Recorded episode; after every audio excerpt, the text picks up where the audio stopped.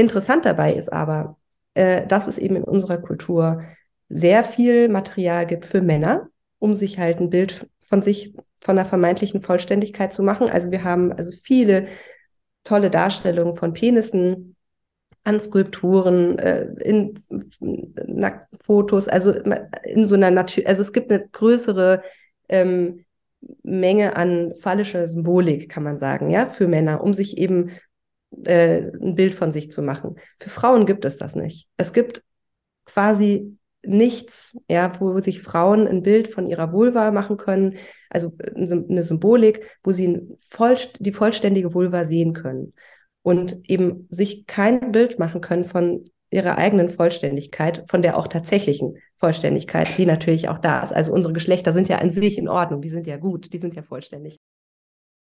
Das ist Undomestiziert, der Podcast für die Frau, die sich fragt, ob sie artgerecht lebt. Und heute spreche ich mit der Künstlerin Laura Baginski über ihre Bronzeskulptur der Göttin Baubo und was das Ganze mit der Sichtbarkeit der Vulva zu tun hat.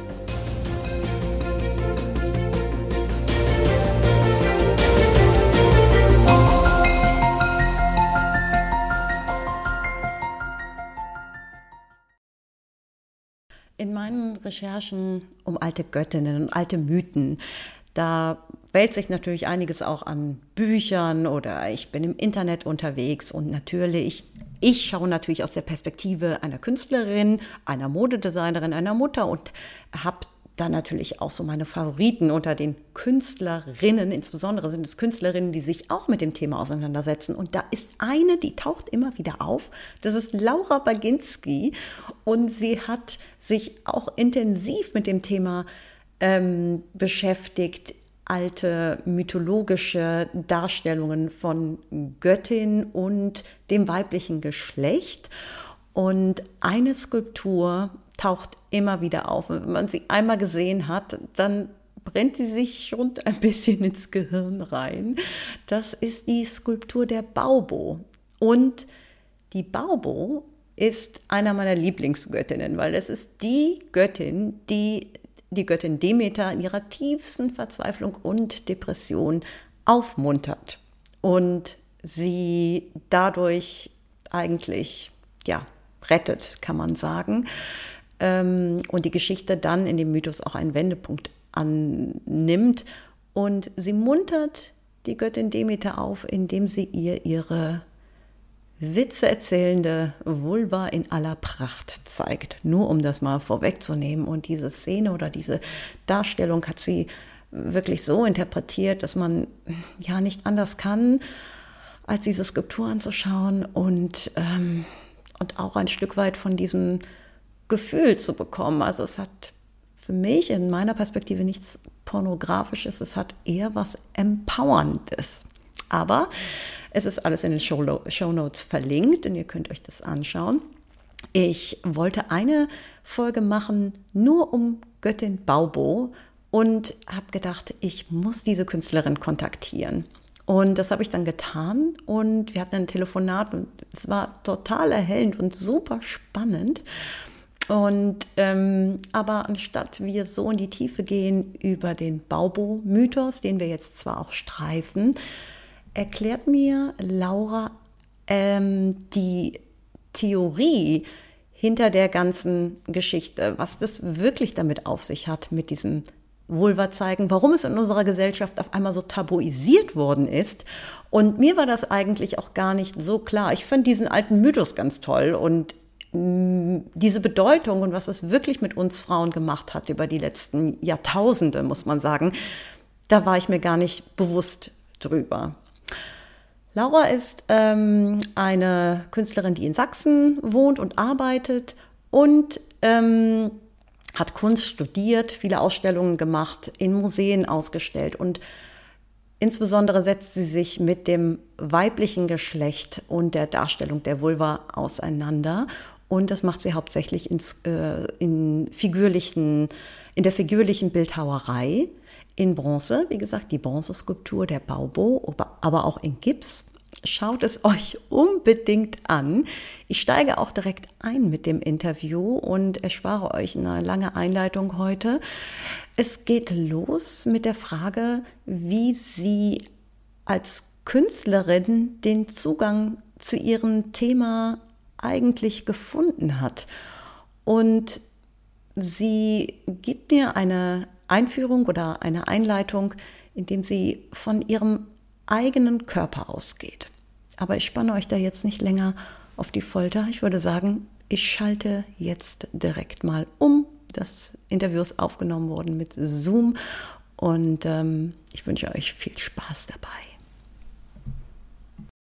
Also ähm, ich denke, das war eher so eine Art ähm, Selbstverständnis, aus dem ich rausgearbeitet habe zunächst. Also ähm, dass ich halt einfach meinen Interessen nachgegangen bin und auch ähm, einfach ja diese diese Nähe, die ich eben zu natürlichen Prozessen in meinem eigenen Körper ähm, wahrgenommen habe, eben ausdrücken wollte. Also äh, ich habe, ähm, ich denke, es ist in der, in der Kunst ähm, eigentlich auch immer so, dass man äh, über die eigene Körperwahrnehmung ja arbeitet. Und ähm, diese Möglichkeit der Selbstreflexion finde ich halt äh, grundsätzlich spannend und ähm, dadurch, dass ich halt eben als Frau in meinem Körper äh, zyklische Prozesse erlebe und auch da einfach so eine ja, Widerspiegelung in der Natur natürlich auch äh, entdeckt habe, war das eben erstmal so eine Selbstverständlichkeit. So, ja, und dann ähm, habe ich äh, also vielleicht auch etwas naiv ähm, erstmal ähm, mich diesem Thema angenähert. Und ähm, als es dann äh, auch zu meinem Diplom ging, ähm, habe ich halt eben gemerkt, äh, es ist ein konflikthaftes Verhältnis. Also dass eben die Gleichsetzung von Frau und Natur oder von Weiblichkeit und ähm, natürlichen Vorgängen, äh, also in der Natur, äh, oder auch die Auseinandersetzung einfach oder die Gleichsetzung damit wirklich schwierig ist. Also ähm, ich wollte eigentlich in meiner Arbeit auch untersuchen, weil mich natürlich auch äh, das Geschlechterverhältnis zwischen Mann und Frau, ähm, die, dieses Unterdrückungsverhältnis, das da einfach in unserer Kultur existiert und auch das Unterdrückungsverhältnis zwischen den Menschen und ähm, ihrer Umwelt, äh, das hat mich beides halt eben gereizt natürlich, ja, weil äh, wenn sich Frauen mit ihrem eigenen Körper auseinandersetzen, kommen diese Themen automatisch irgendwie auch auf den Tisch. Und ähm, in, ich dachte eben erstmal, naja, es ähm, ist doch alles irgendwie kein Problem. Ich fühle mich dem, äh, ich fühle mich der Natur irgendwie verbunden. Ich habe meinen Menstruationszyklus, ähm, der hängt irgendwie zusammen mit dem Mondzyklus. Ja, also ebenso diese etwas ähm, unbedarfte Haltung und ähm, als ich mich dann eben theoretisch damit auch beschäftigt habe, habe ich gemerkt, es ist eben gerade so in der Frauentheorie eine ganz schwierige Sache, diese, diese Aspekte eben zusammenzubringen, weil sie halt so belastet sind. Und diese Belastung, ähm, diese Belastung ist eben einfach, äh, weil eben die Frauen so stark auf ihre Natur, also auf ihre natürlichen Prozesse, sprich ähm, Zyklus, Gebären ähm, und so weiter, reduziert worden sind. Also und das ist natürlich ähm, eine Form der Unterdrückung der Frau gewesen, gegen die, die sich dann halt eben auch die Frauenbewegung äh, versucht hat zu wehren. Mm, mm. Und ähm, würdest du denn sagen, dass das, ähm, dass das äh, zuerst bei dir so eine Entdeckung oder Auseinandersetzung mit dir selber war und du dann ähm, theoretisch da, dich damit befasst hast, dass es auch Jahreskreisrituale gibt oder dass es in alten Mythen eine ganz andere Rolle spielt oder dass es mal eine Zeit gab, wo das eine ganz andere Selbstverständlichkeit gab oder war, bist du mit diesem Wissen schon aufgewachsen? Hm, also vielleicht beides, ja. Also ich denke schon, dass ich ähm, äh, so bruchstückhaft äh, Dinge mitbekommen habe, ähm, weil ich jetzt auch eine Mutter hatte, die eben äh, eher so feministische Ansätze hatte auch und schon, also ähm, das war jetzt nicht so, dass das für mich äh, komplett neu war. Und ähm, ich hatte da eben auch immer mal vielleicht auch ein bisschen theoretischen Kontakt, aber es war schon so, dass ich, glaube ich, zuerst ähm, eben aus mir selber herausgearbeitet habe mhm. und mich einfach dann äh, in der Konsequenz dann eben auch mit den theoretischen Hintergründen beschäftigen musste ja auch, weil man muss ja auch äh, seine, also der Frau muss ja auch ihre ähm, äh, ihre Arbeiten dann eben rechtfertigen. Also das ist ja das nächste, ja. Also äh, dass eben als Künstlerin, äh, die sich mit diesen Themen beschäftigt, ähm, äh, bin ich einfach die ganze Zeit auch konfrontiert ähm, damit, dass ich halt äh, erklären muss, warum ich das tue, weil das natürlich ein Reizthema ist ist es immer noch so, ne? Und ich, ich würde, pass auf, da sind nämlich ein paar brandheiße Eisen, die schon, die du jetzt ansprichst. Genau, besonders wenn es um dieses Thema Feminismus geht, geht und diese Kontroverse zwischen, wir können eigentlich alles, was die Männer können und wir sind super stark und tough, aber einer auf der anderen Seite laden wir uns alles irgendwie auf die Schultern und äh, äh zerbrechen dran. Und das ist aber jetzt irgendwie noch ein Thema, das ich gerne später mit dir nochmal ansprechen würde. Mich interessiert jetzt eigentlich, um mal, ähm, um hier nochmal so ähm, den, den Ausgangspunkt äh, zu kriegen. Wie bist du auf, wieso war diese, diese Geschichte oder der Mythos um Demeter und Baubo für dich der Dreh- und Angelpunkt oder die, der, der Ausgangspunkt, wenn ich das überhaupt so, so behaupten darf? Oder vielleicht war es auch gar nicht der Ausgangspunkt. Erzähl mal.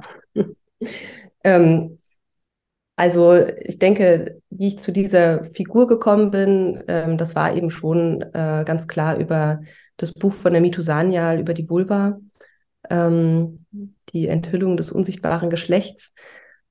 Das war einfach ein Buch, das habe ich von meiner besten Freundin bekommen und habe das gelesen. Und es war viel gerade eben in die Zeit, wo ich auch ähm, meine, äh, meine Abschlussarbeit machen musste und ich nach einem Thema gesucht habe.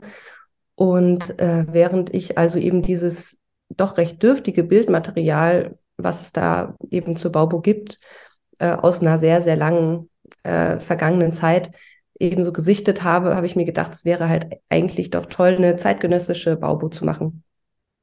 Und ähm, ich wusste aber jetzt auch nicht so wahnsinnig viel äh, darüber. Ähm, und habe dann erstmal meine theoretische, also meine praktische Arbeit gemacht und äh, die theoretische Auseinandersetzung damit kam erst später. Ähm, auch die Auseinandersetzung mit der Baubo kam dann so intensiv erst, nachdem diese Arbeit schon fertig war. Und Ach, ähm, ja, also das war eben eher so, dass ich halt äh, diese Bilder gesehen habe und ähm, bin dann gar nicht erstmal so in diese inhaltliche Auseinandersetzung gegangen, sondern hatte eben erstmal einfach nur vor, ähm, cool, ich mache so eine, ich mache so eine freche Baubo, ähm, mit der sich Frauen irgendwie positiv identifizieren können. Also so ein, so ein Gedanke war das. Das müsste man der, Werbe, der, der Werbeindustrie äh, immer erzählen. Also das ist so eine Figur, mit der können sich Frauen total positiv identifizieren. ja? Und wer jetzt immer noch nicht weiß, worum es bei Baubo geht, ja, jetzt klären wir mal langsam auf. Aber es kann durchaus sein, dass Leute so genau. denken, ja, Moment mal, worum geht's denn jetzt hier eigentlich? Also kommt jetzt ja. auf den Punkt. Wer oder was ist Baubo? Ja. genau, also ähm, reden wir nicht länger um den heißen Brei, sondern äh, erzählen wir mal, was äh, die Baubo ist. Ähm, also die Baubo ist eine Figur aus der griechischen Mythologie, also eigentlich ist sie schon älter, ähm, aber sie wird eben schriftlich erwähnt ähm, im Demeter-Hymnus. Und äh, die Geschichte geht eben so, dass äh, die Göttin Demeter, die ähm, übrigens die Göttin für äh, Ackerbau und Fruchtbarkeit ist, ähm, äh, in Trauer ist, weil ihre Tochter Persephone in den Hades entführt wurde. Das heißt also ins Totenreich. Und äh, Demeter ist ähm, so aufgelöst und äh, verzweifelt und ähm, also äh, läuft durch das Land und ähm, verweigert Essen und Trinken und alles verdorrt, weil sie eben nichts mehr zu sich nimmt, ist auch die Menschheit bedroht. Und ähm, dann versuchen auch die Götter, sie dazu zu überreden, doch wieder Essen zu sich zu nehmen, damit bitte die Welt nicht untergeht. Ähm, aber sie ist einfach so, so traurig, dass sie äh, nicht zu überreden ist. Und dann begegnet sie Baubo, ähm, einer alten Frau, äh, die ähm, dann mit ihr visuelle Scherze veranstaltet. Und zwar in der Form, dass sie, ja, sie ähm, äh, versucht sie aufzuheitern und äh, zeigt ihr eben ihre Vulva. Und aufgrund dieses Anblicks muss dann Demeter so lachen, ähm, dass sie also äh, den Trank, den ihr Baubuch reicht, dann wieder akzeptiert und der Bann ist dann also gebrochen. Demeter ist erlöst ähm, und auch die Welt ist gerettet. Und ähm, jetzt könnte man sich natürlich fragen, was, warum lacht die da jetzt so und was ist denn das jetzt für eine komische Geschichte? Ähm, weil die natürlich in unserer, in unsere kulturelle ähm, Struktur und in unser Denken nicht mehr so reinpasst. Ähm, aber es ist eben ähm, ja doch der, also ein sehr, eine sehr starke Geste, die da halt ähm, stattfindet. Und ähm, diese Geste gibt es auch nicht nur in diesem Baubo-Mythos, ähm, die ist kulturell eigentlich überall auf der Welt anzutreffen. Ähm, diese Geste heißt Anasirma, also das Zeigen des Geschlechts ähm, in einem kultischen Kontext. Mm, und ähm, ja, was passiert da? Ähm, die Baubo zeigt ihre Vulva und ähm, Demeter lacht und ich denke, es ist ein Lachen der Erkenntnis.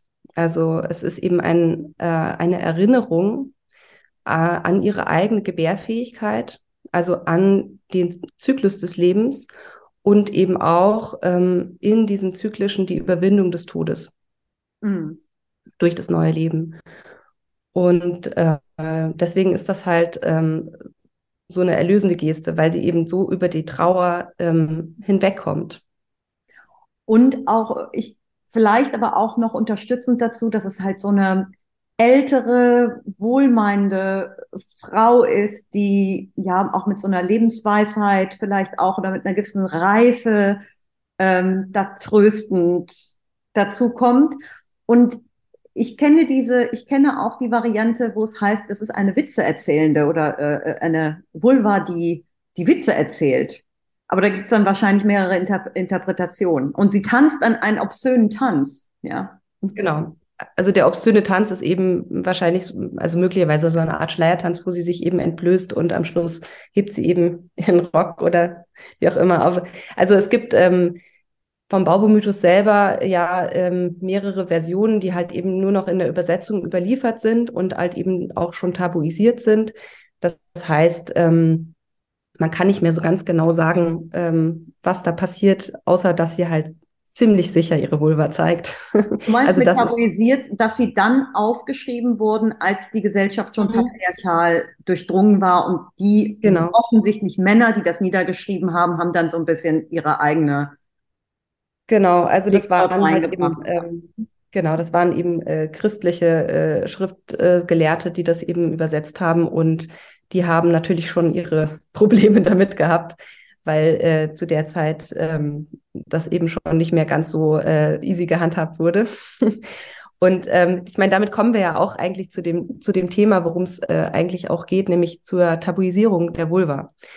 Weil, ähm, da, also das ist etwas, was mir dann schon während meiner Arbeit eben auch äh, klar geworden ist ähm, oder auch schon davor mir bewusst war, dass wir halt eben ein äh, starkes Darstellungstabu ähm, und eben auch einen Mangel an Bildern haben für die Vulva. Und ähm, äh, das ist eben also etwas, ähm, was mich einfach gereizt hat, auch also da eben in, dran äh, zu arbeiten oder dagegen zu arbeiten sozusagen, ähm, weil wir hier es mit einem Tabu äh, zu tun haben, das besonders mächtig ist weil es nämlich als sich an sich auch negiert wird. Also es wird nicht zugegeben, dass es dieses Tabu gibt. Das ist halt, das ist noch gemeiner, ja. Also Weil es so Tabu tief in uns verankert ist. Das heißt ja schon Scham.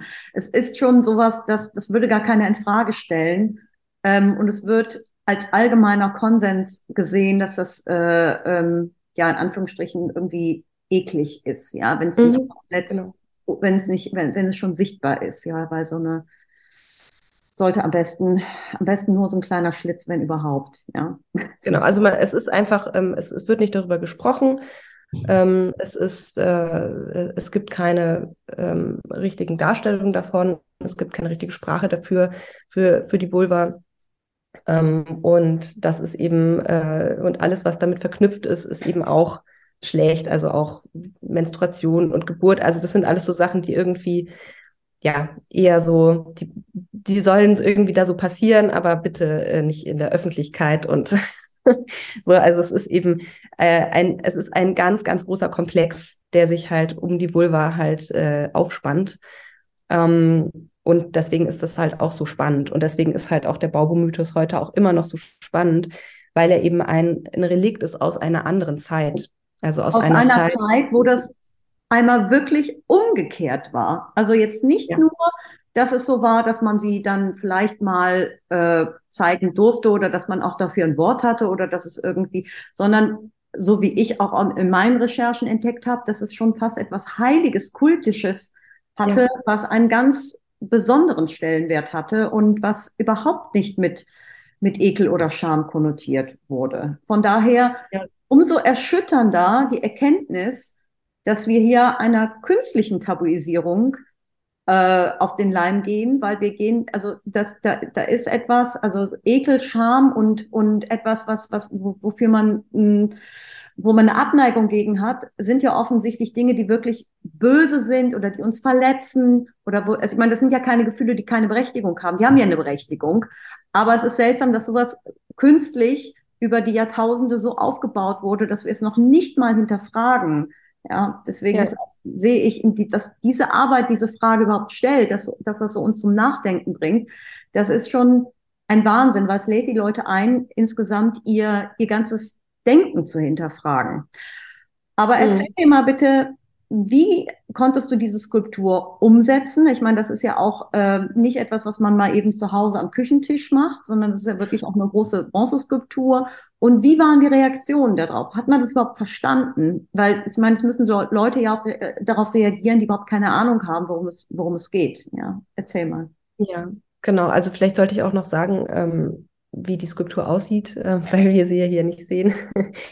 Ja, also, ich werde übrigens, ähm, das, ist ganz klar, ich, alle, alle Links auch zu deiner Website und so, die sind in den Show Notes. Mhm.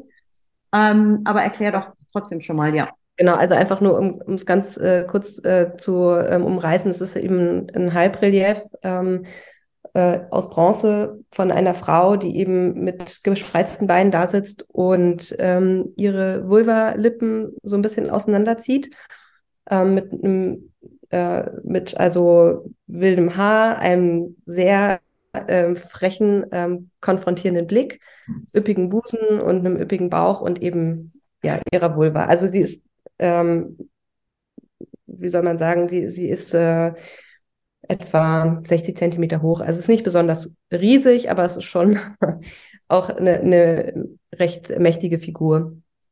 Und ähm, also die äh, Frage, die du jetzt gestellt hast, ist, ähm, wie die Leute darauf reagiert haben oder wie ich sie gemacht habe. Erstmal, also gut, äh, ich habe sie in meinem Atelier gemacht aus, aus Ton und dann eben über ein Abgussverfahren, über Gips, äh, sie dann eben in Bronze gießen lassen. Und, genau, ich, ähm, Entschuldigung, wenn ich dich unterbreche. Ich, ja. ich habe deswegen gefragt, weil ich gedacht habe, sind da irgendwelche externen äh, ähm, Werkstätten damit? Ach so. Und dann haben die sich erschrocken, gesagt, Frau so. sowas können wir auf keinen Fall herstellen bei uns. Wir sind ein ehrwürdiger Betrieb oder sowas. ja, deswegen habe ich. Ich verstehe. Also äh, Ähm, ja, ich meine, so ein Herstellungsprozess ist schon tatsächlich lustig auch. Also ich muss dazu sagen, ich mache eigentlich alles selber, ähm, bis auf äh, den Bronzeguss. Ja, also und ähm, die Gießerei hat also nichts gesagt. Die waren einfach ganz brav und haben äh, gemacht, was sie sollten. ähm, aber ja, mein der Kunst, ja. Ja, ach, der ist auch cool. Also ähm, Männer haben damit sowieso nicht so ein Problem. Ähm, Interessant. Es ist ja, also das ist so, ähm, ich meine, ich habe einmal, als ich meine, meine, meinen Gipsguss äh, irgendwie auf eine Heizung legen musste und die nicht alleine tragen konnte, habe ich äh, den Schornsteinfeger, der gerade bei uns über den Hof lief, gefragt, ob er mir mal helfen kann. und das war schon lustig, ja, weil, also ich glaube, der der, der wollte danach öfter mal den Schornstein fegen bei Schnappatmung, ja, ja, ja, ja. Das war, also der war dann schon wirklich äh, etwas ähm, konsterniert. Ähm, aber ähm, also ich muss sagen, äh, es gibt sehr viele positive Reaktionen auf diese Arbeit und ähm, aber auch natürlich sehr viel Abwehr und also eigentlich kann man sagen, die ganze Bandbreite ist vertreten. Ähm, Männer haben damit nicht so ein Problem. Ach, das ist ja sehr interessant. Ja. Sehr interessant. Also wirklich, ähm, und ich glaube, das hat einfach ähm, tiefenpsychologische Gründe. Mhm. ähm, unter anderem, äh, also sie, es ist nicht so, dass Männer diese Arbeit nicht abwerten würden. Also natürlich ähm, tun sie sie ab oder äh, so in die Bedeutungslosigkeit oder so oder halt, ach, das ist doch Porno. Also mhm. ähm, äh, das wird halt schnell ähm, so weggewischt. Und äh, für Frauen, äh, die sich sozusagen da eben selber sehen, ist es natürlich eine viel größere Herausforderung. Ja, ähm, äh, was man vielleicht auch meinen könnte, warum, warum denn? Ja, das ist doch irgendwie was Natürliches oder so, aber es ist eben eben nicht so. Also äh, sagen wir mal, ähm, je nachdem, wie eine Frau mit sich selbst äh, und mit ihrem Körper eben äh, im Reinen will ich nicht sagen, weil das ist Quatsch, aber wie sie sich mit sich auseinandersetzt, geht sie vielleicht unterschiedlich mit so einer Arbeit um. Aber was man halt merkt, ist, dass sie einfach, diese Geste verstößt absolut gegen unsere kulturelle Ordnung. Also gegen, das ist einfach. Das ist eigentlich verrückt, weil wir leben ja in so einer Zeit, wo alle total darauf erpicht sind, dass wir ja. irgendwie äh, total äh, frei und ohne Vorurteile und Diversity hier und da, was ja auch gut ist, ne? Also, aber ja. dass das ausgerechnet die Sache, die irgendwie alle verbindet, zumindest das weibliche Geschlecht, da gibt es ja gar keine Unterschiede, dass das etwas ist, was so auf so eine Ablehnung stößt, das überrascht mich jetzt auch etwas. Ja, ja also man, man muss dazu sagen, ähm, dass man kann etwas, äh, also eine Feststellung ist eben, ähm, es geht hier um ähm, äh, aktive Sexualität, also das Zeigen von der Vulva ist immer, ähm, hat immer sozusagen eine Konnotation von aktiver Sexualität und ähm, äh, das ist in unserer Kultur etwas, was gegen die Ordnung verstößt. Also das Zeigen der Vulva verstößt gegen die patriarchale Ordnung. So. Mhm. Ähm, und ähm, was wichtig ist noch für den Demeter-Hymnus und für diese Geste von Baubo zu sagen, ist, dass ähm, Baubo ähm, zwei Dinge zusammenbringt, und zwar Fruchtbarkeit und Sexualität. Also äh, in unserer Kultur haben wir eine ähm, sehr strikte Trennung von Fruchtbarkeit und Sexualität in unserer ganzen ähm, Wahrnehmung, in unserer Symbolik und so weiter. Ähm, und äh, durch das Zusammenbringen von Fruchtbarkeit und Sexualität ähm, gibt es halt immer ein, äh, wie soll ich sagen, ein, ja, also ein, eine große Spannung, ja, weil das eigentlich nicht zusammengehören darf. Also bestes Beispiel ist unsere äh, Mutter Gottes äh, Maria, die halt entsexualisiert wurde von der Kirche, die also eine reine Fruchtbarkeitsfigur ist, ähm, aber eben durch ihre Jungfräulichkeit, die sie sich trotz äh, Geburt und allem erhalten hat, eben mit nichts mit Sexualität zu tun hat, weil Sexualität eben etwas Negatives ist. Und ähm, äh, ich glaube, dass es dazu auch wichtig ist, eben äh, auf, da, also nochmal zu sagen, dass wir halt eben wirklich eine absolut mangelhafte Symbolik haben für die Vulva.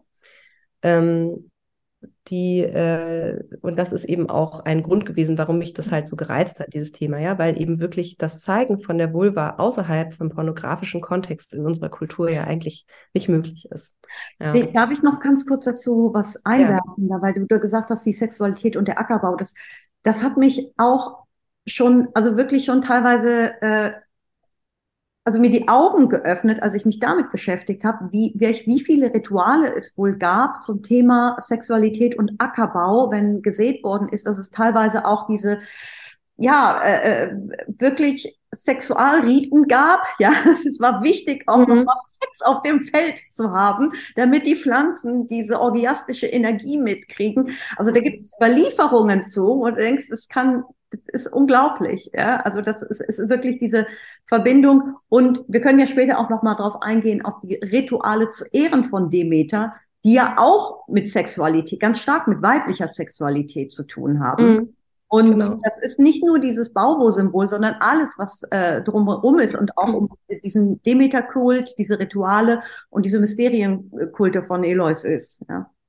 Ja, also es ist eben, also wenn du sagst eben Sexualität und Ackerbau, Ackerbau, wenn du Ackerbau mit Fruchtbarkeit gleichsetzt, ne, da, also es ist eben Fruchtbarkeit, Sexualität und Tod gehören zum Zyklus. Also das ist der, das ist der Lebenszyklus und ähm, deswegen ist es äh, an sich eigentlich ja ähm, gar nicht so verwunderlich, dass ähm, äh, in, der, also in früheren Kulturen eben äh, ja, ähm, mit äh, dem Zeigen von der Vulva zum Beispiel die, die Felder gesegnet worden sind oder so, ähm, weil es halt eben ein ne logischer Zusammenhang ist. Also wir haben einfach den Lebenszyklus, ähm, da, der beginnt durch Fruchtbar, also er, er, äh, ein Zyklus beginnt und endet natürlich nicht, aber man kann sagen, es gibt die Fruchtbarkeit, ähm, dann kommt die Sexualität, also durch die Sexualität wird das Leben eben, ähm, äh, entsteht das Leben und äh, der Tod nimmt das Leben wieder und es gibt wieder die neue Fruchtbarkeit und dann entsteht,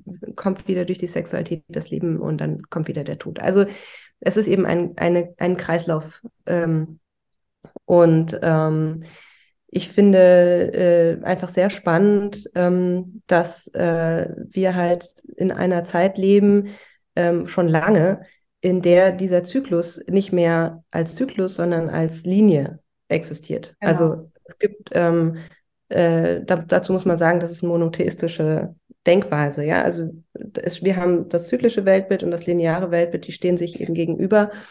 Ähm, und der Monotheismus hat eben das Problem, dass er einen Anfang und ein Ende hat in seinem Denken. Also es gibt sozusagen den mhm. Anfang, den Ursprung, ähm, dann kommt das Leben und am Ende vom Leben ist der Tod. Und das ist das. Wir müssen Ende. dazu auch sagen, ich, ich, also ich werfe das immer mal ein, weil manche sind dann auch, also Monotheismus ist ganz klar, es geht hier um oh ja. Vaterreligion. Ja, es ist nicht nur ein Gott, sondern es ist dann auch ein männlicher Gott und das ist dann genau. nicht mehr das mütterliche Prinzip, sondern das väterliche, der Schöpfer. Genau. Wo ja, also Kontrast, Gottheit, genau. Genau. Mhm. Und im Kontrast zu dem, was wir gerade gesagt haben, das Weibliche, was äh, mit, mit Fruchtbarkeit, also Sex, wir haben ja darüber gesprochen, Sexualität in Bezug auf Fruchtbarkeit, aber ganz klar mhm. Sexualität in Bezug auf den weiblichen Körper. Ich sage es jetzt einfach ja. mal so. Na klar, genau. Ja. Ähm, äh, also im monotheistischen äh, Denken ähm, oder im monotheistischen Weltbild haben wir eben ein, ein lineares Denken. Ähm, und das Problem ist halt eben, dass ähm, also der, das Fruchtbarkeit, die am Anfang steht, äh, und Tod nicht mehr sich berühren, ja, also wie im Kreislauf. Ja, ja. ja. Ähm, das heißt, äh, der Tod wird zur Bedrohung, hm. weil er das Ende markiert, ja.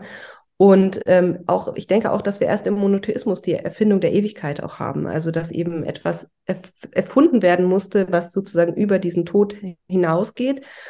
Und ähm, äh, wir haben also ähm, quasi, die, wir haben das Problem äh, in unserer Kultur, dass ähm, Sexualität und Tod auch an dem weiblichen Geschlecht festgemacht werden und die Männer eigentlich davon eher befreit sind. Und ähm, dadurch, dass eben äh, der Tod und das weibliche Geschlecht miteinander verknüpft werden und auch Sexualität immer zum Tod führt, logischerweise, weil der, wenn der Lebenszyklus in Gang gesetzt wird, muss auch, kommt auch irgendwann zwangsläufig der Tod der nicht überwindbar ist. Und ähm, in dieses Zusammenbringen von, von Sexualität und Tod ähm, führt halt eben zu einer Verdrängung vom Tod. Also wir leben in einer Kultur, wo der Tod verdrängt werden muss, weil er eben äh, einfach äh, das Ende bedeutet und ähm, aber eben in der Verknüpfung dazu auch eben, dass alles weibliche, also dass die Vulva dass Sexualität, dass das halt alles ähm, eben eher unterdrückt werden muss, weil das halt eben eine, also äh, etwas berührt, was nicht wahrgenommen werden darf. Ja. Also quasi, das war der Moment, wo auch, also dieser Moment von dem, von dem Zyklischen, also von Leben, Tod, Leben, Tod oder dieses, was wir auch haben mit mhm. der dreifachen Göttin oder alles, dieses, dieses immer wieder sich äh, verbinden oder neu anfangen und das aus Leben, Tod entsteht. Ähm, das Lineare, das Ewige und damit auch, und mhm. das ist eigentlich etwas, wo man jetzt ein bisschen nachdenken muss oder was mir dann, wo wir gleich nochmal näher drauf eingehen, dass es sich so auch auf eine, ähm, ein, eine, eine Dämonisierung auch ähm, der, des, des weiblichen Geschlechtes, des weiblichen Geschlechtsteils so verdreht. Also ich meine, wir mhm. reden nicht davon, dass nur etwas so ein bisschen zur Seite gerückt wird, dass das andere wieder äh, strahlen kann, sondern es wird ja wirklich auch ins ins, ähm, ja, wie du, es ist ein Tabu, aber es ist auch etwas, was mit auf einmal mit Ekel, äh, mhm. Schuld, Scham, also wirklich etwas Bösen äh, konnotiert ja. wurde. Und das ist etwas, das, ja, da würde ich gerne gleich jetzt auch noch mit dir drüber reden, ähm, ja. wenn wir da nochmal tiefer einsteigen. Also ähm, ich, ich denke, dafür muss man ein bisschen ausholen.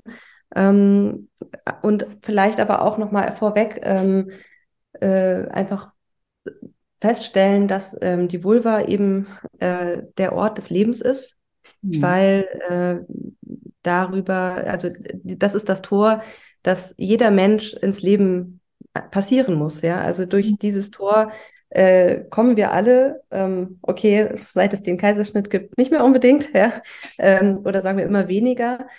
Ähm, aber es ist doch nichtsdestotrotz äh, der eigentlich ein heiliger Ort, also ein ja, Ort, ja. der Anerkennung verdient und ähm, äh, der auch mit jedem Menschen was zu tun hat. Also wir genau. alle werden ähm, wachsen in einem weiblichen Körper heran und werden geboren.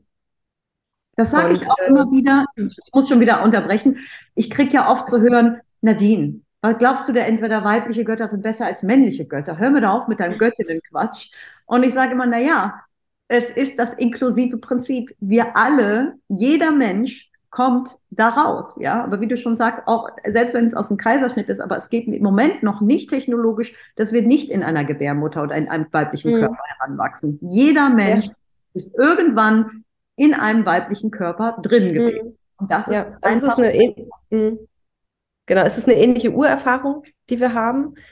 Ähm, und ähm, ja, und die Vulva ist eben zum einen einfach ein, also ein, erstmal ein Ort, der äh, ähm, eben wirklich lebensspendend ist.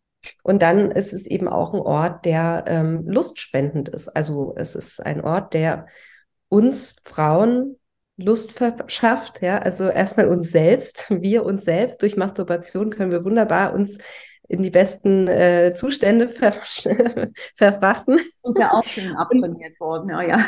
ja, genau. Ähm, und auch ähm, und für Männer oder äh, andere Sexualpartner ist es eben auch ein Ort, der äh, Lust bringt. Ja, also es ist einfach ein super äh, toller ähm, Ort am Körper und ähm, der äh, und die Vulva ähm, äh, ist eigentlich also mit ihrer Funktion, ja, die sie für uns hat, ähm, jetzt ganz abgesehen von irgendwelchen ästhetischen Ideen, die wir da vielleicht haben oder sowas, ist es eben einfach eine gute Stelle, so mit der man sich wirklich ausgiebig beschäftigen kann, ja. und, ja, und echt eine gute ja, Stelle. und deswegen war mir das auch ganz wichtig bei meiner Skulptur, dass ich die Vulva wirklich ausdifferenziert darstelle.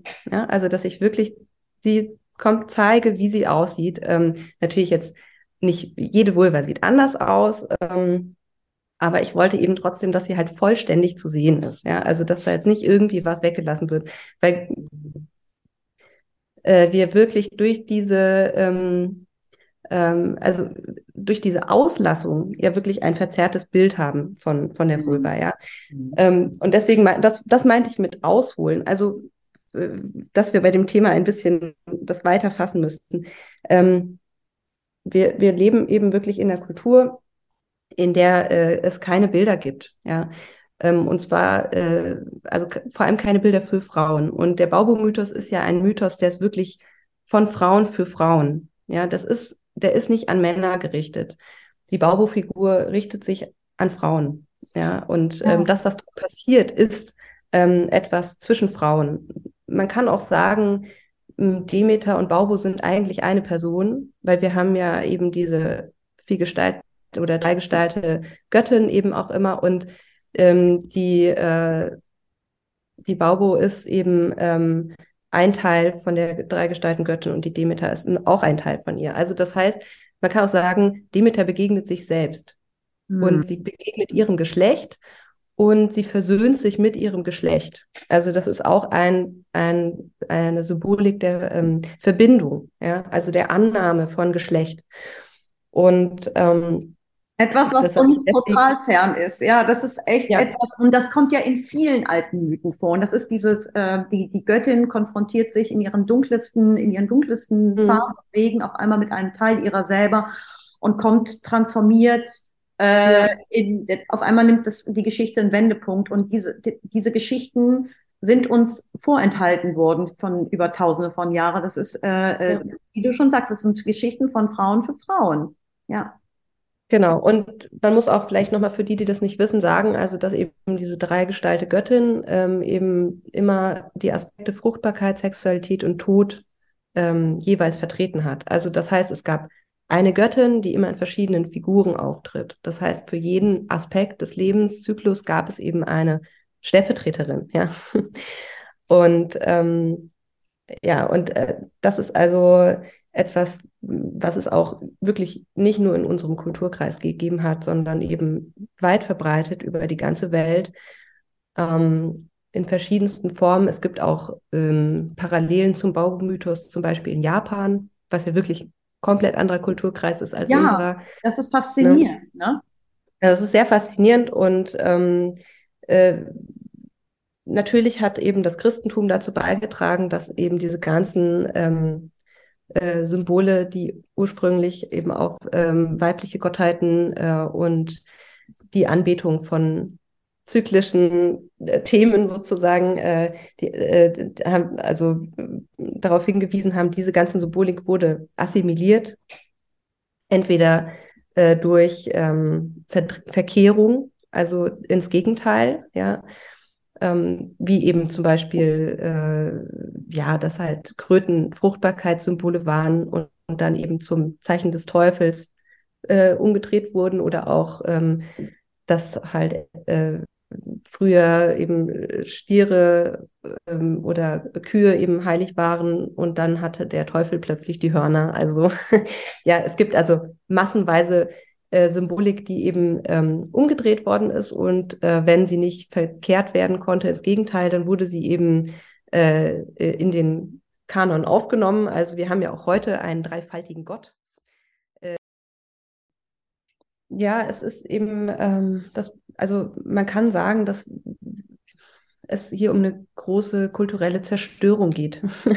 ja, also es ist eben etwas, äh, was lange vorgeherrscht hat und ähm, eben auf so eine Art natürlich und selbstverständlich war, ist eben mit einer großen Macht äh, unterdrückt worden und auch mit, sagen wir mal, so einer Art ähm, theoretischen Konzept ersetzt worden. Ja, mhm. also das lineare Denken, die Vorstellung von, von äh, eben so äh, der Ewigkeit, äh, die hat, ähm, also dass sozusagen ein, es eine Linie gibt, die immer weitergeht, ja, ähm, die ist ja total theoretisch. Also zumindest äh, was natürliche Vorgänge angeht, ähm, bringt, passt das einfach nicht zusammen. Ja. Ähm, und ähm, das führt halt auch zu äh, ja, Machtvorstellungen, zu der Idee von ewigem Wachstum zum Beispiel. Ja, also dass halt irgendwie Wirtschaft immer weiter wachsen kann. Äh, und man kann die äh, natürlichen Ressourcen und Grundlagen einfach ignorieren ja, aber es funktioniert halt eben nicht. Es äh, zerstört halt eben sozusagen die äh, Lebensgrundlage. Ähm, also das ist so eine Ausformung, könnte man sagen, von ähm, auch dieser patriarchalen Denkweise, von, von, von Machtanspruch, äh, von totaler Beherrschbarkeit und so weiter. Und ähm, ja, an dem Punkt kommen, berühren sich dann halt auch diese Ideen von ähm, Unterdrückung äh, von Frauen durch Männer und Unterdrückung der Natur durch den Menschen beziehungsweise durch eine männlich geprägte Gesellschaft. Ähm, da berühren sich diese beiden Punkte auch. Also eigentlich diese Punkte, die mich in meiner Arbeit ja auch interessieren. Ja, also woher äh, rührt eben diese Problematik und ähm, äh, wer sich ja eben mit der Baubo eingehender und vielleicht auch also am interessantesten mit auseinandergesetzt hat, ist eben die Monika Xell. Ähm, und die ähm, hat, die ist Psychoanalytikerin ähm, und Genderforscherin und sie hat sich eben von der psychoanalytischen Seite der Baubo genähert. Und das ist sehr interessant. Es ist aber auch ähm, nicht ganz leicht zu durchdringen, ja, weil es ist wirklich eben äh, sehr, sehr äh, krass tiefenpsychologisch und eben auch etwas theoretisch. Ähm, aber man kann also so viel sagen, dass ähm, es ein Geschlechtermodell gibt, gibt von einem äh, Psychoanalytiker namens Lacan, äh, der eben ähm, das äh, Geschlecht, ähm, also ein, ein Modell aufgestellt hat, um ähm, die Funktion von Geschlecht zu erklären oder wie das eben bei uns psychologisch funktioniert, unseren Umgang mit Geschlecht.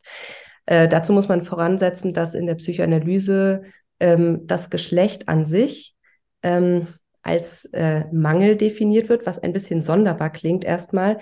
Ähm, das bedeutet also, äh, der Mensch ähm, ist äh, unvollkommen in zweierlei Hinsicht, nämlich einmal, weil er eben sterblich ist und äh, zum anderen, weil der Mensch immer nur das eine oder das andere Geschlecht haben kann. Also er kann nicht beides haben. Er kann nicht vollkommen sein, in Anführungsstrichen, kann nicht alles haben. Ähm, es gibt keinen Anspruch darauf. Und ähm, diese ähm, äh, beiden Aspekte machen uns zu einem unvollständigen Wesen. Ähm, das ist erstmal, kann man sagen, ja, äh, ja, genau. Okay, ne? okay Lacan, okay, ich denke. Ja, ja äh, also ne, ist klar, wir, wir sind unvollkommen. Wir sind nicht, wir, wir sind äh, nicht ähm, perfekt. Äh, wir, wir sind eben ein Teil von einem Lebenszyklus so, mhm. ja. Und wir müssen sterben und wir können halt entweder nur einen Penis oder eine Vulva haben ähm, bis auf ganz wenige Menschen, die ähm, es natürlich auch gibt. Die werden in der Theorie von Lacan natürlich nicht erwähnt, also Menschen, die intergeschlechtlich sind. Nur mal so, um das zu erwähnen, aber sagen wir mal, der allergrößte Teil der Menschen. Ja. Genau. Ähm, äh, allergrößte Teil der Menschen hat eben nur das ein oder andere Genital, ähm, jetzt völlig unabhängig von sexueller Orientierung oder mit welchem äh, Geschlecht man sich identifiziert, ne? sondern rein ähm, physisch quasi. Und ähm, der Lacan hat halt eben äh, dieses Modell aufgestellt, das halt eben gesagt hat, es gibt eine symbolische Ebene.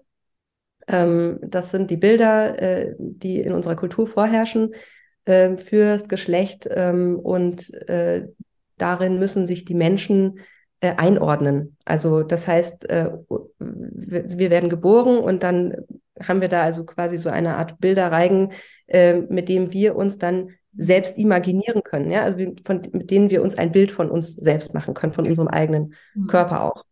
Und ähm, äh, er sagt eben, dass ähm, äh, und zwar nicht nur immer irgendwie vor, eine Vorstellung machen können, sondern uns eine Vorstellung machen können, wie wir vollständig sind.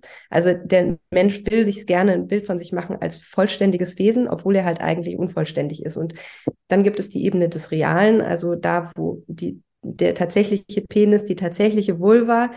Ähm, und weil die eben das Bild der Vollständigkeit stören, weil sie ja nach der Definition von Unvollständigkeit, also Geschlecht weist auf die eigene Unvollständigkeit hin, die auf die Sterblichkeit hin, muss eben, müssen halt die realen Geschlechtsteile aus diesem Imaginären ausgeschlossen werden. Okay, erstmal ein bisschen kompliziert.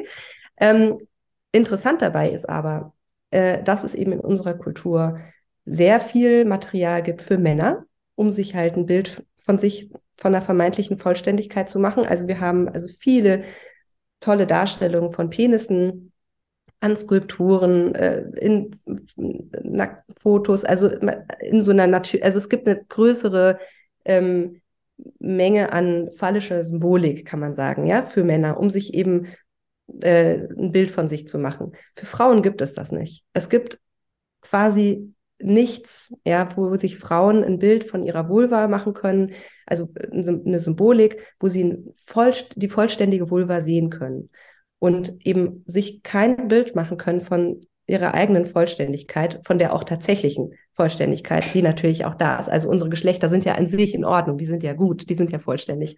Ja. Ähm, so, jetzt haben wir also das Ding, der Mann kann sich also vermeintlich als vollständig sehen und imaginieren. Frauen können das nicht. Ja, es gibt nichts. Wir haben das Material. Aber ist das, ist das etwas, äh, wovon er mh, hm, äh, äh, spricht, was das, die, dieses patriarchale oder moderne äh, oder wissenschaftlich geprägte Zeitalter ausmacht? Oder ähm, ist es etwas, von dem er sagt, dass das immer so war? Hm, also das kann ich nicht genau beantworten. Er sagt, er bezieht es jetzt nicht auf unsere Kultur. Äh, also er macht da jetzt keine, also soweit ich das weiß, ich habe ja auch Lacan nur über die Monika äh, Gsell rezipiert quasi. Ähm, soweit ich weiß, macht er da keine Interpretation für die Kultur, außer dass er sich dazu hinreißen lässt, dass er eben sagt, naja, das weibliche Geschlechtsteil, da ist ja nichts. Deswegen gibt es deswegen auch nicht so viel Bilder in unserer Kultur. Also das männliche Geschlechtsteil ist einfach, da ist halt was hervorstehendes, Großes, da ähm, deswegen hat sich in unserer Kultur dafür mehr Symbolik äh, gebildet als für das weibliche Genital, weil das ist ja eher so eine Art Loch. Mhm. Und da sind wir halt auch schon eigentlich bei der Tabuisierung der Vulva angelangt wieder. Also auch Lacan war davon nicht frei, muss man sagen. Deswegen wurde er auch von den Feministinnen ähm, revidiert quasi und überarbeitet, mhm. ähm, weil wir eben nämlich genau dieses Problem haben, dass äh, die Vulva als so eine Art Leerstelle in unserer Kultur existiert. Ja? Also es ähm, gibt äh, eigentlich das äußere sichtbare Genital, von dem wir hier ja die ganze Zeit sprechen, ähm, äh, die, die, das existiert nicht wirklich. Also das ist eher so, dass wir das halt immer als so eine Art höchstens Öffnung wahrnehmen dürfen, die dann nach innen führt und möglichst auch ja nur für den Mann, damit er da was reinstecken kann. So, ja. Mhm. Ähm, und äh, das, also Vagina bedeutet nichts anderes als Scheide und das ist halt die Scheide für das Schwert, sprich also die Hülle für den Penis. Also es ist eine Definition ausschließlich aus männlicher Perspektive. Ja, also die Vulva ist immer ähm, und auch also das weibliche Geschlecht ist immer über die Definition vom Mann äh, hergestellt worden, also alle Bilder davon und so weiter. Ähm, und jetzt haben wir also, wenn man jetzt dieses psychologische oder psychoanalytische Modell von Lacan nimmt, ähm, das, äh, den interessanten Effekt, ähm, der jetzt gerade eigentlich alle unsere Fragen erklärt, wenn man ihn denn dann versteht, ähm, dass dadurch, dass Männer ähm, sich als vollständig imaginieren konnten ähm, oder können, äh, und sich auch, sich sozusagen auch von diesem Thema Geschlecht und Unvollständigkeit an sich befreien können und dieses Thema auf Frauen abschieben können. Das heißt also, die Frauen, die sind unvollständig, bei denen, äh, also wir sind ja vollständig, ne? wir haben ja unsere tollen Falli, mit denen wir uns identifizieren können. Wir dürfen, wir können verdrängen, dass wir ein Geschlecht haben, das ähm, uns genauso sehr ähm, äh, unvollkommen macht wie das, die Sterblichkeit. Und bitteschön, jetzt kriegt die Frau den, also das äh, Sexualität, was ja an Geschlecht gebunden ist, abgeschoben. Also nur Frauen sind jetzt sexuelle Wesen, sind, haben, sind das, ähm, die Trägerin des Merkmals Geschlecht an sich. Also Geschlecht im Sinne von Nichtvollkommenheit und auch die, die Trägerin des Aspekts Tod. Weil Tod das Geschlecht weist auf den Tod. Also das ist sozusagen dieser Kern. Du, Moment, Moment, Moment. Das bedeutet, bei der Frau ist es eigentlich unsichtbar, aber sie trägt trotzdem die Bürde, also negativ konnotierte genau. Sexualität in sich. Genau. Auf sich. Die in, Frau, ihrer, in Gestalt also, ihrer, ihrer, äh, ihres Genitals. Genau. Das in nicht existiert. Unvollkommenheit. Das nicht existiert, genau. aber gleichzeitig trotzdem magisch anziehende, den Mann in den Abgrund reißende genau. Verführung, äh, genau. obwohl er eigentlich nichts ist. So, genau, das ist also ein Paradox. Ja, mhm, genau. Also auch, es ist auch ein paar Gehirnzellen gerade anstrengen. ja, es ist ein, es ist total widersprüchlich. Also ähm, die Frau ist, äh, also die Frau ist natürlich immer so eine komische Reaktion. Also Frauen sind die, die Trägerinnen von paradoxen Figuren, also die auf sie projiziert werden. Ja, ähm, zum einen sollen sie ähm, äh, also den Mangel auf sich nehmen, also dass die, dass Geschlechtlichkeit an sich, Unvollkommenheit an sich, Mangelhaftigkeit und den Tod auch, bitteschön, ja. Ähm, äh, und andererseits sollen sie dem Mann als Sexsymbol dienen, ja, das ihm wiederum, also das wiederum wie so eine Art Phallus funktioniert, also wie ein ähm, äh, Symbol für ewige Schönheit, Vollkommenheit wiederum. Ja, also das ist total paradox. Das passt einfach überhaupt nicht zusammen. Aber das, das ist interessant, weil dieses Paradoxum mhm. ist ja auch entstanden ähm, durch diese, dieses Splitten der Frau in Heilige und Hure mit diesen, äh, mit dem, mit diesen patriarchalen Strukturen und auch ja. in einem der ältesten, in, im ältesten Mythos selber, da hatten wir eine Folge zu Lilith, ja, dieses, dieses ja. Splitten der Frau in gute, heilige Ehefrau, Mutter der Kinder, unberührbar und nicht sexuell ja. und die freie, wilde, triebhafte, äh, magisch anziehende, wilde Frau, die einen in den Abgrund zieht und die es wahrscheinlich auch nicht anders verdient hat, als wirklich auch bestraft zu werden. Und das ist auch Vorlage für so viel Literatur. Mhm. Vor kurzem lief hier noch der Glöckner von Notre Dame im Fernsehen. Wir haben es kaputt gelacht. Es war so, ne?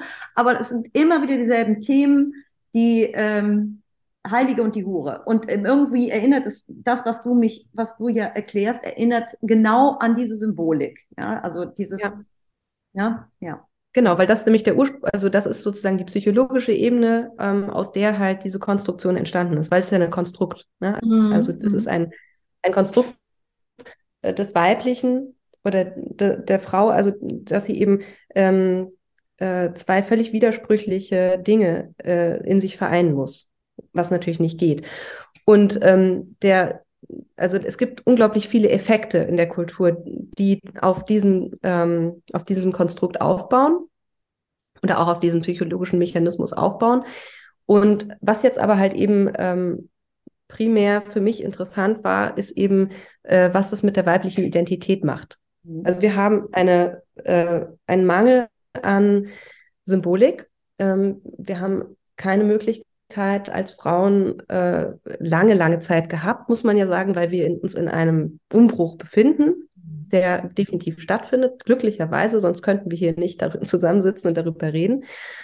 Ähm, aber es ist eben trotzdem so, dass also Jahrtausende ähm, vergangen sind, in denen Frauen ähm, sich äh, keine möglich, also keine Möglichkeit hatten, ähm, sich ein Bild von sich zu machen.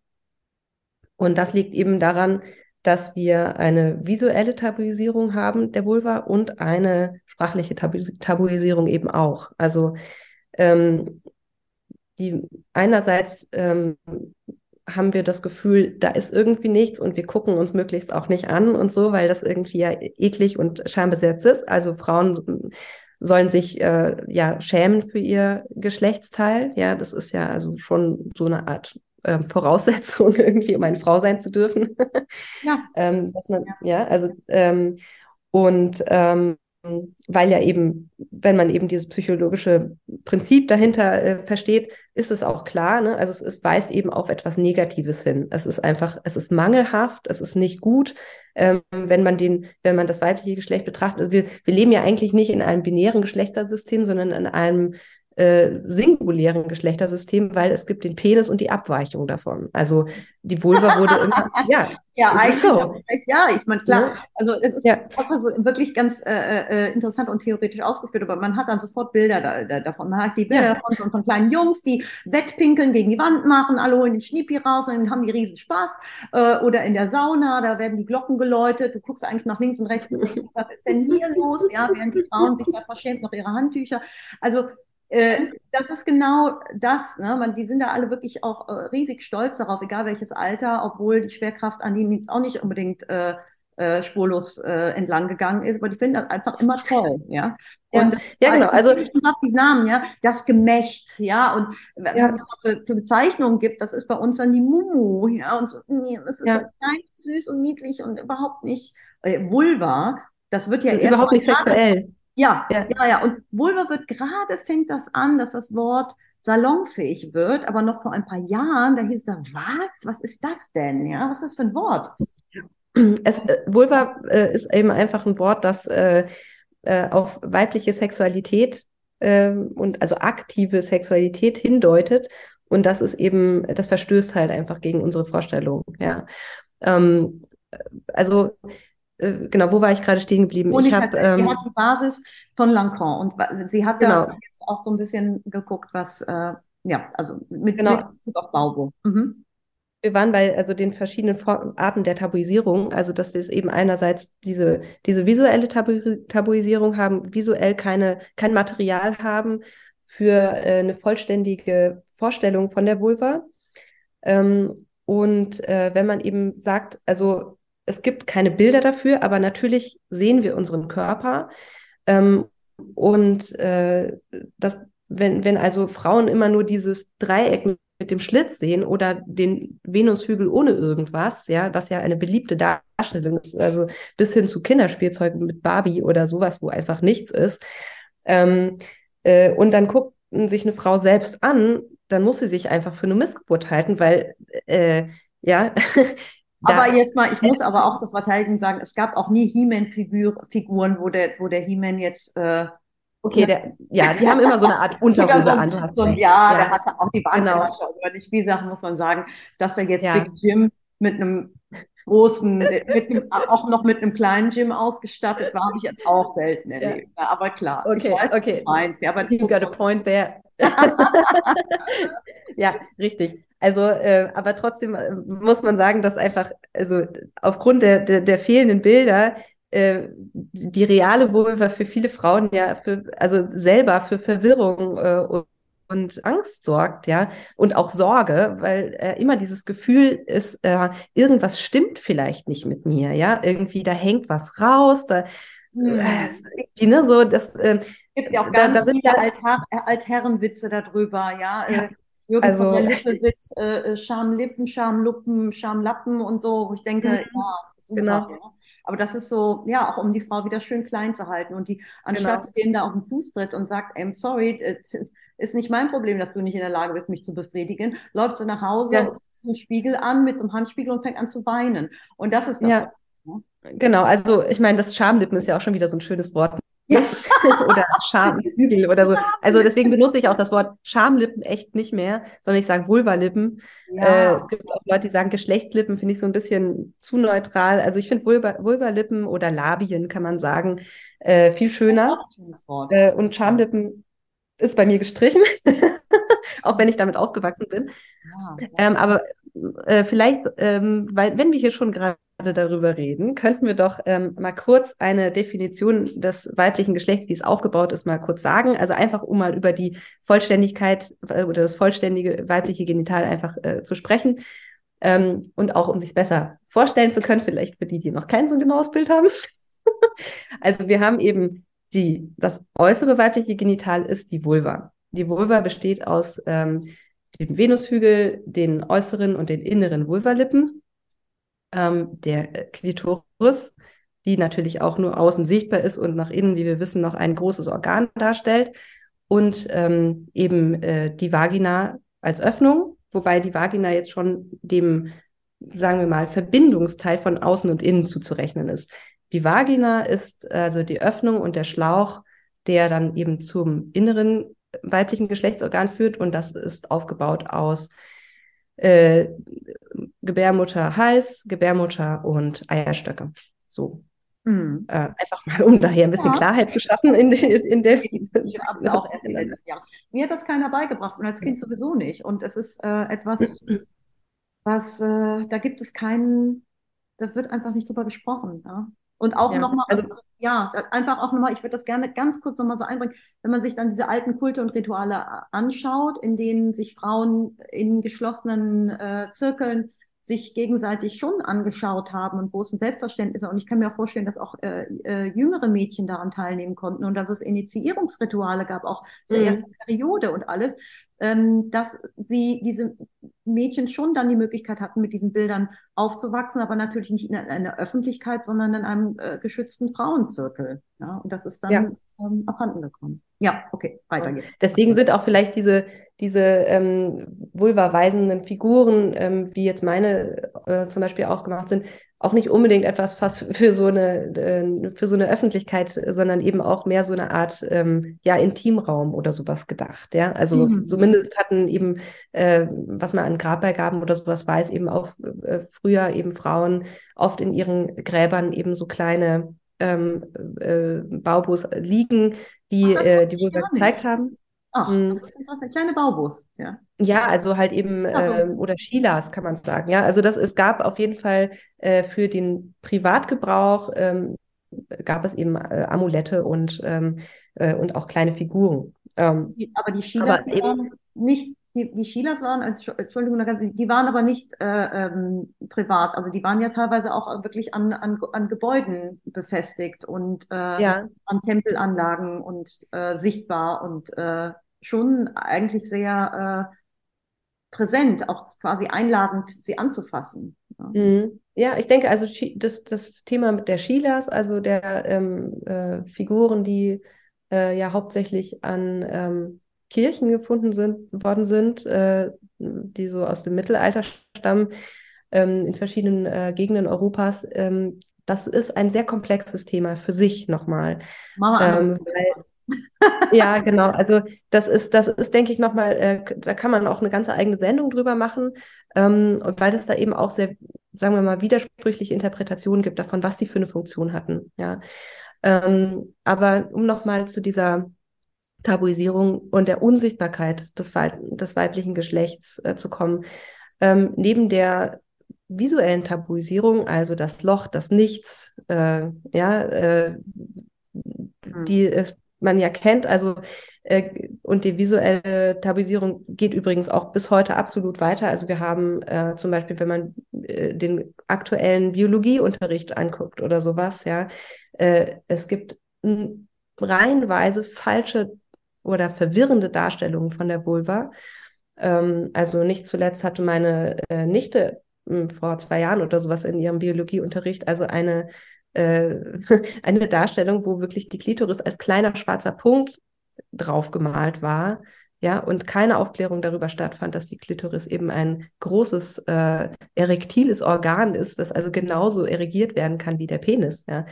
Ähm, die, die Klitoris äh, ist übrigens erst in den 80er Jahren als Organ überhaupt entdeckt worden. Also die gesamte Klitoris. Das muss man sich einfach mal reinziehen, dass wir also äh, nach Jahrhunderten von ähm, äh, äh, Forschung am menschlichen Körper es einfach bis in die 80er Jahre gedauert hat, bis das überhaupt mal entdeckt worden ist und nicht nur gedacht, man nicht nur gedacht hat, es ist ein kleiner Zipfel äh, vorne außen, sondern es ist einfach dieses riesige Organ innen, ja. Und zwar das Organ für die sexuelle Lust überhaupt. Und vor allem hat dieses, dieses Wissen darüber auch mal existiert und hat, wurde halt mehrere ja. Jahrhunderte äh, unterdrückt bzw. verschüttet. Äh, wenn man sich einfach nur mal vorstellt, das wäre mit dem männlichen Geschlechtsorgan passiert. Oh, also da hätte es ein, eine Revolution gegeben oder einen Volksaufstand. also Laura, ich sag mal so, wenn durch den Penis Babys geboren worden werden würden, mhm. dann würden die Männer gar nicht mehr arbeiten. Die würden sich nur noch feiern lassen den ganzen Tag und die würden sich dann äh, Weihgaben schenken lassen. Ja, die würden sagen, lass mich in Ruhe, beschenk mich, ich bin einfach, ich bin die Vollkommenheit in Person. Ja, also was muss man erstmal können, während wir das mal eben so nebenbei machen und trotzdem irgendwie äh, alles rocken müssen. Ja, ja, ja, ja, ja, das sind, das, das, äh, genau, also ich meine, es sind Vermutungen. wir wollen die nicht das Vermutungen, genau. aber du hast recht. Das, das, ähm, das, das, sagt eigentlich schon alles, dass die Klitoris, äh, dass, das, dass es das Wissen darüber gab, ja, offensichtlich. Mhm. Man sieht es noch an der alten mhm. Symbolik auch. Mhm. Ähm, und ja, also, dass, dass das wirklich erst vor kurzem entdeckt ist, es ist schon schock, shocking. Ja. Genau. Und, und es ist eben nicht nur so, dass halt in, äh, das Lehrmaterial ähm, nach wie vor vollkommen fehlerhaft ist äh, und auch ähm, ja, im medizinischen Bereich halt immer noch äh, über darüber einfach falsch gesprochen wird. Also auch im medizinischen Bereich spricht man ausschließlich ja von der Vagina. Ähm, und das, da kommen wir jetzt zum, zum, äh, zur sprachlichen Tabuisierung. Äh, die ist nämlich auch, ähm, eigentlich kann man sagen, wie so eine verbale ähm, Genitalverstümmelung. Also, um es mal richtig drastisch zu formulieren. Ich weiß genau. Weil, absolut. Ja, mhm. also äh, es einfach so ist, dass ähm, dadurch, dass äh, die Vulva eben, also der äußere sichtbare Teil des Geschlechts einfach Ewigkeiten gar nicht benannt wurde als solches ähm, und immer fehlbenannt wurde mit Vagina, ähm, ist sozusagen äh, auch nicht existent gewesen, ja, oder auch bis jetzt nicht existent, weil wir wissen einfach dafür, wofür wir keine Sprache haben, das existiert nicht. Also das ist einfach äh, ein psychischer, psycho, psychischer Effekt, der da halt stattfindet. Ähm, und äh, die, also ich wehre mich wirklich mittlerweile vehement gegen die Bezeichnung Vagina, ähm, wenn es um die Vulva geht. Wenn es um die Vagina geht, ist natürlich kein Problem, weil die Vagina halt eben, also äh, weil das genau da die Reduzierung ist. Also die Reduzierung der Vulva auf ein Loch, ja, also auf eine mhm. Öffnung, die ähm, eben äh, auch über einen, also einfach auch aus einer männlichen Perspektive heraus halt definiert worden ist. So, und ähm, was macht das halt jetzt also, wenn wir also eine Tabuisierung haben für das weibliche Genital? Es ähm, sorgt ja bei Frauen für eine enorme ähm, psychische Belastung eigentlich und auch ähm, und hat auch ganz viele Folgen für Frauen. Also äh, die mangelnde Kenntnis über den eigenen Körper ähm, hat auf Auswirk Auswirkungen auf unser Selbstwertgefühl, ja, also auf unsere Möglichkeit, uns mit, mit uns selbst zu identifizieren.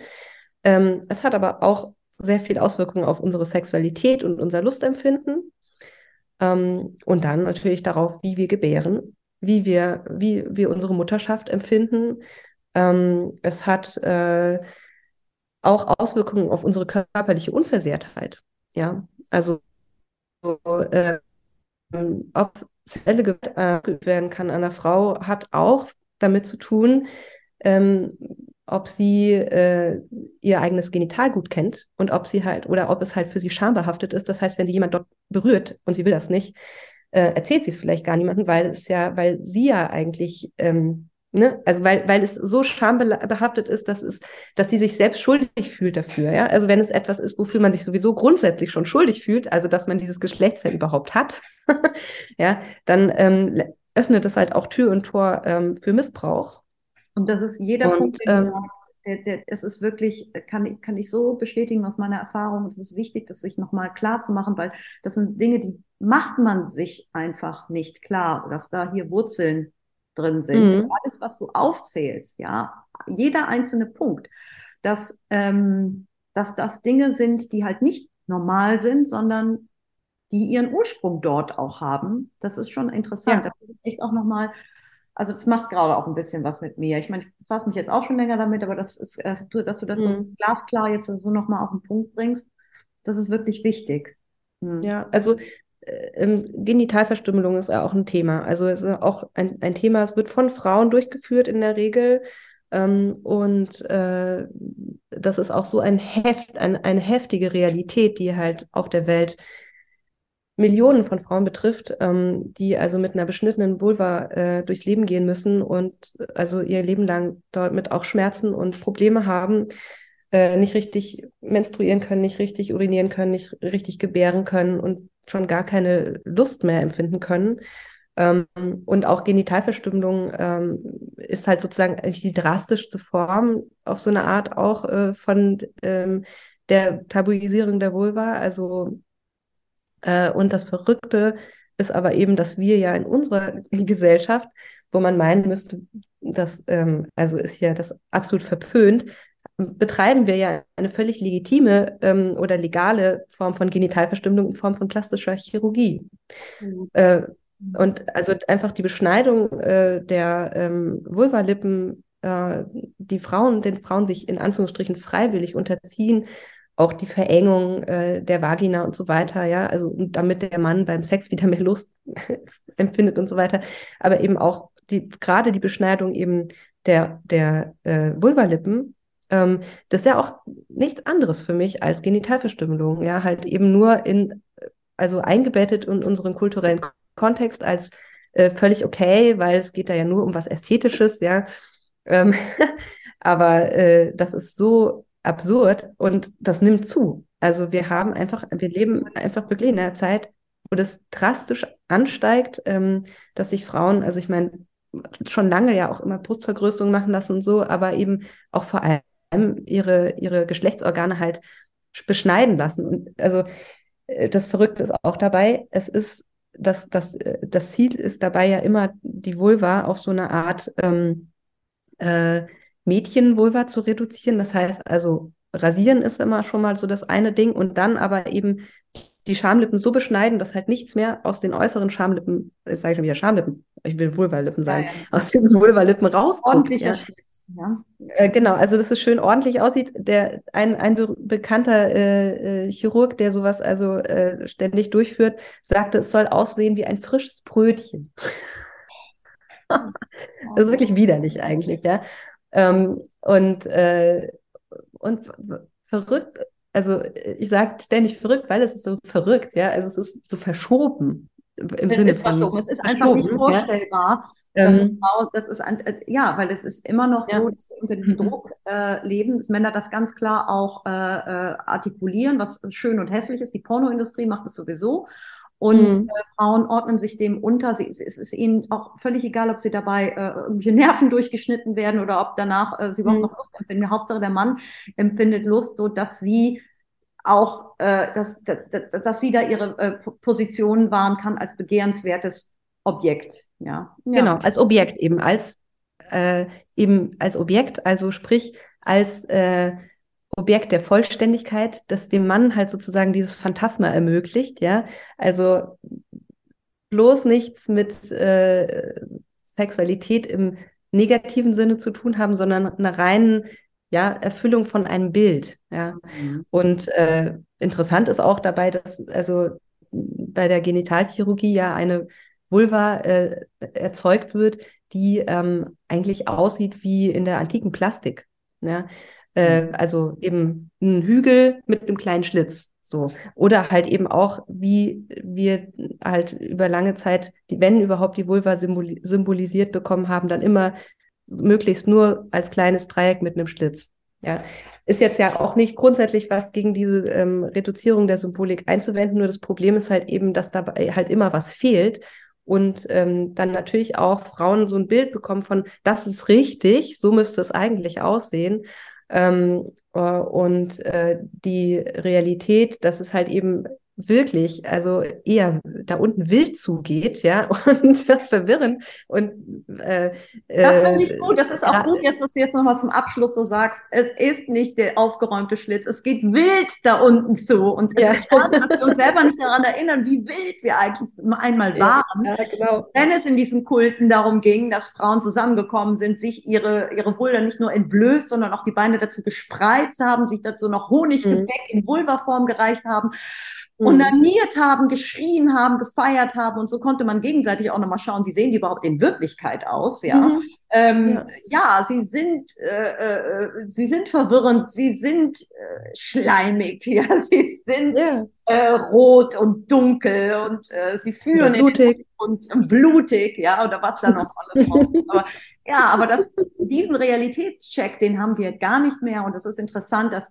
ja, dass wir da, ähm, dass wir da langsam hinterkommen und deine Baubo-Skulptur uns da äh, zum Nachdenken bringt. Und ich kann wirklich auch nochmal empfehlen, ich äh, setze, lege alles in die Show Notes, dir auch die anderen Skulpturen anzuschauen.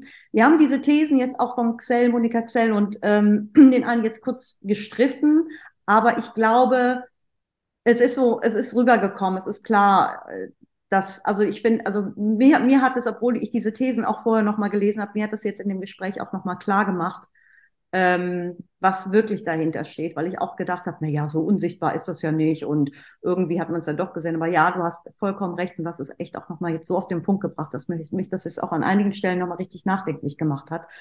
Und ähm, ich hoffe wirklich, dass wir bald noch mehr von dir sehen. Und Dankeschön. Wenn du noch was Abschließendes, wenn du vielleicht noch ein kleines Schlusswort sagen möchtest, weil ich würde sagen, es ist jetzt an der Stelle auch wirklich rund und ähm, mhm. also äh, gerne noch ein Abschlusswort, Laura. Ja, also es geht hierbei einfach um äh, weibliche Selbstkontrolle und ähm, die Rückeroberung des weiblichen Körpers äh, und der Bilder äh, dazu ähm, und die Befreiung eben von der politischen Vereinnahmung des Körpers. Also, weil das haben wir jetzt eben auch kaum besprochen, ähm, aber es ist eben doch so, dass äh, also es verschiedene Aneignungen des Weiblichen eben gibt und ähm, vor allem halt auch das, was mich anfangs interessiert hat, ähm, diese Erklärung zu finden, warum es so schwierig heute ist, Frau und Zyklus ähm, einander, also oder Frau und Natur ähm, irgendwie zusammenzubringen, ähm, äh, dass nämlich eben einfach Männer immer dieses sich als kulturelle äh, Wesen verstanden haben und Frauen als natürliche Wesen und Frauen eben diese Erlaubnis nicht hatten, geistig schöpferisch zu sein, sondern sie durften nur auf der körperlichen Ebene schöpferisch sein. Und deswegen ist auch in der ganzen ähm, Frauenforschung das so ein Problem, dass ähm, eben äh, Frau und Geburt, Frau und Körper, Frau und Natur äh, so belastet ist. Ja, und äh, es wurde sich eben versucht, davon zu befreien. Aber ich glaube eben, ähm, wir dürfen uns nicht von diesen Aspekten befreien, indem wir sie abschneiden, ja, und äh, sozusagen äh, aufgrund ihrer ähm, Vereinnahmung uns versuchen, ähm, äh, davon zu trennen, sondern wir sollten uns eben mit unserem ähm, natürlichen Körper verbinden dürfen und gleichzeitig schöpferisch sein. Frauen sind eben einfach die Träger der doppelten Schöpferkraft. Also wir können geistig und körperlich, körperlich schöpferisch sein. Und äh, ich glaube, genau deswegen wurde das auch immer so verheimlicht, weil das Männer halt eben nicht können. Sie sind halt nur geistig zur Schöpferkraft in der Lage. Und ähm, insofern ähm, müssen wir einfach dazu beitragen, dass wieder Bilder äh, entstehen, mit denen Frauen sich einfach äh, identifizieren können, sich als vollständig sehen können, als äh, gut und richtig, ja. Ähm, und äh, wir dürfen nie vergessen, dass wir halt alle in einem großen Zyklus sind, in, der aus Sterben und äh, Werden und Sterben und Werden äh, besteht. Und auch wir sind sterblich. Ähm, also wir sind alle, wir sind alle sterblich und wir Frauen können Leben äh, äh, schaffen. Ja. Und das ist das Entscheidende, worum es halt eben bei der Baubu geht. Ach, Laura. Das ist so gut gesagt. Es, es kommt auch, es entspricht auch dem, was, äh, was so meine Wiederentdeckung der letzten Jahre ist. Und ähm, ja, ich hoffe, dass ich äh, noch viel von dir sehen würde, werde. Ich äh, bin sehr begeistert von deinen Arbeiten und ich äh, kann dich nur ermutigen. Keep going, ja. Dankeschön. Und ich bedanke ja, mich jetzt erstmal für, für das Gespräch und ähm, ich fand es sehr inspirierend und ich wünsche dir noch einen sehr erfolgreichen Tag. Dankeschön. Ich danke dir auch für das schöne Gespräch. Gut, gute Laura. Tschüss. Tschüss. Ja, was ursprünglich gedacht war ähm, als Sonderfolge über Göttin Baubo, entwickelte sich zu einer, ja, zu einem Aufruf bezüglich der Rückeroberung des weiblichen Körpers und dass wir Frauen die Träger sind der doppelten Schöpferkraft. Yay! Ja, wusste ich auch schon vorher, oder? Aber es ist auch schön, wenn es einem nochmal erklärt wird. Mm, ja, also wenn euch der Podcast gefallen hat, ähm, ich freue mich, wenn ihr ihn abonniert oder mir eine Bewertung äh, hinterlasst ähm, auf Apple Podcasts, kann man das machen. Und ähm, ihr könnt mir auch gerne schreiben über Instagram und ich freue mich immer über Feedback, äh, wenn ihr Ideen oder Anregungen oder Anmerkungen habt, natürlich auch. Entschuldigung, wenn ich den äh, Interviewgast schon wieder unterbrochen habe, mehrfach. Ich versuche mich am Riemen zu reißen in den nächsten Folgen, aber es ist auch einfach, manchmal geht es halt mit mir durch. Ne? Ich bin dann immer so aufgeregt. also, ich ähm, verspreche euch auch demnächst nochmal eine Sonderfolge über den Demeter- und Baubo-Mythos zu machen, äh, denn der hat auch noch mal, ähm, da geht es auch noch mal wirklich intensiv um das weibliche Geschlecht, aber einfach aus einer mythologischen äh, Perspektive und insbesondere in Bezug auch zu dem Ackerbau. Ähm, ich hoffe, dass ich das auch noch im, bis zum Januar oder Februar dann hinkriege, könnt ihr ja mal schauen. Dann ist das Bild komplett. Ja, ansonsten äh, verabschiede ich mich jetzt mit dieser besonders langen Folge und ähm, ja, wünsche euch noch mit allem, was ihr macht, eine gute Zeit. Bis dann.